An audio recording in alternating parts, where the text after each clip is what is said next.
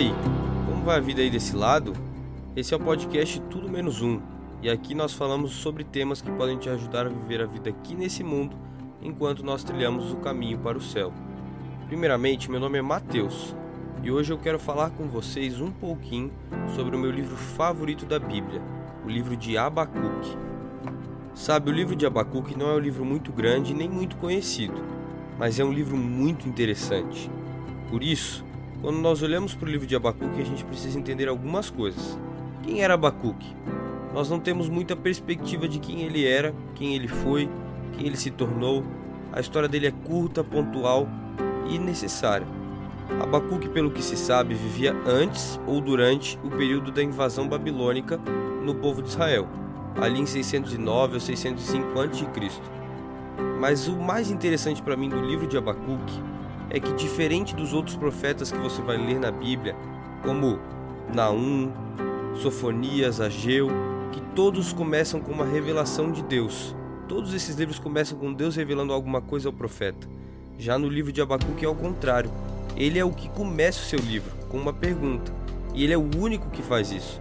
Abacuque fala com Deus da parte da nação de Israel, e não para a nação de Israel da parte de Deus.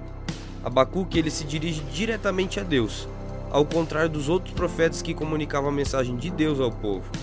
As queixas que Abacuque faz não são dirigidas contra os pecadores, mas contra Deus que é santo. E mesmo assim, Deus decide revelar para ele o futuro. Primeiramente, ele se assusta e começa a perguntar os porquês. Questiona a justiça de Deus e o conhecimento de Deus. Será que Deus é tão cego que não consegue ver os problemas do mundo? Será que Deus é surdo que não consegue ouvir o clamor das vítimas?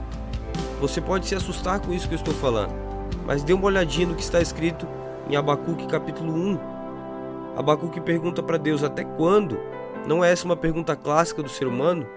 E depois ele faz todas essas indagações. Será que Deus é cego que não está vendo os problemas do mundo? Será que Deus é surdo que não consegue ouvir o clamor das vítimas?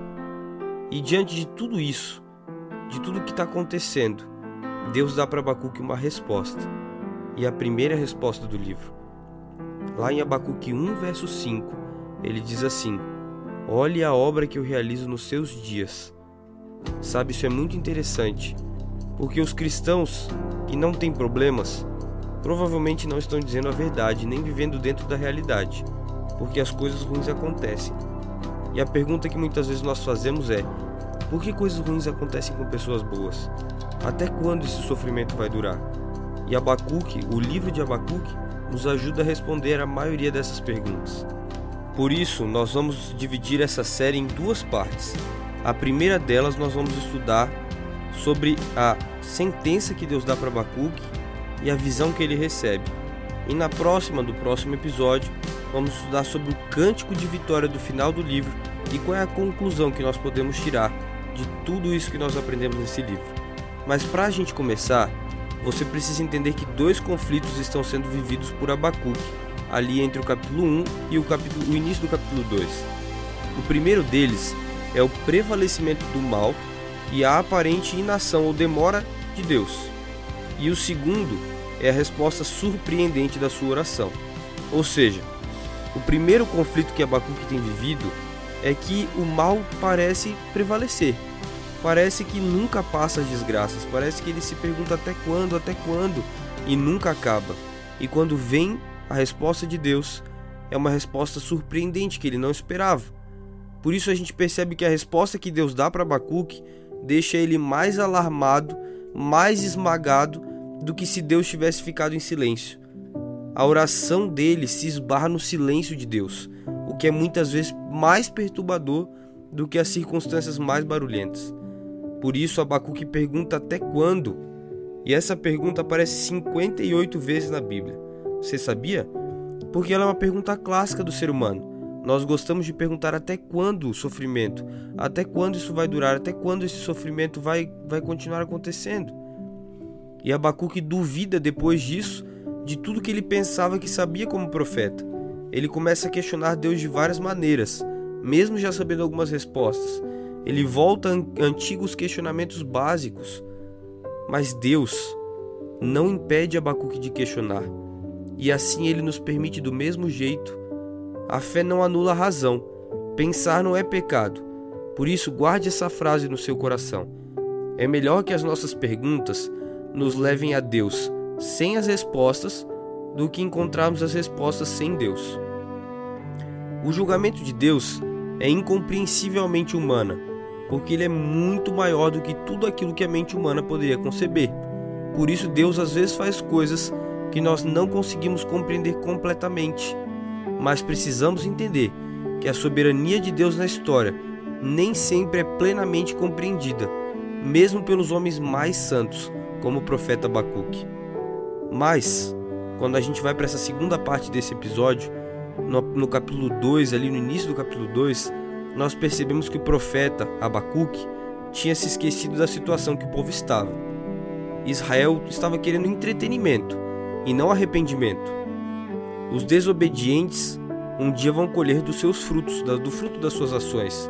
E o que o povo estava colhendo era justamente isso, o fruto das ações que eles tiveram feito no passado.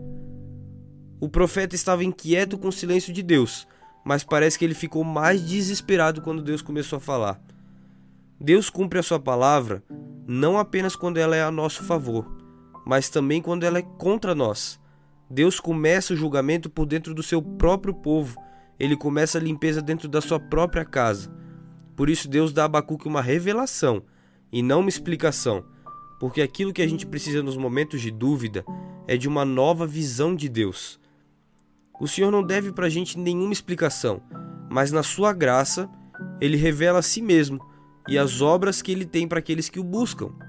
Deus mostra que tudo tem um tempo dentro do seu plano. O plano dele compreende todo o tempo. E ele mostra de novo que o juízo começa por dentro da sua própria casa, do seu próprio povo. O povo de Deus não tem uma imunidade especial para pecar. A teologia do povo de Israel, o que eles acreditavam, estava em crise. Eles pensavam que qualquer situação Deus estaria do lado deles e os defenderia contra os inimigos. Eles se consideravam invencíveis, independente do que eles fizessem, do que eles aprontassem, das besteiras que eles fizessem mesmo, dos caminhos diferentes que eles escolhessem. Eles achavam que Deus sempre estaria ao lado deles. Mas Deus não é assim. Deus não evita as crises, Deus não evita as consequências, porque essas coisas não mudam ele, a crise não muda Deus. Mas Deus muda o ser humano através das crises. Por isso ele deixa com que a gente passe por elas, para que a gente seja mudado, para que a gente seja moldado.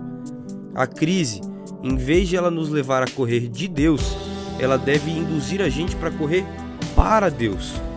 A crise é uma oportunidade de a gente voltar para Ele, para os braços do Pai.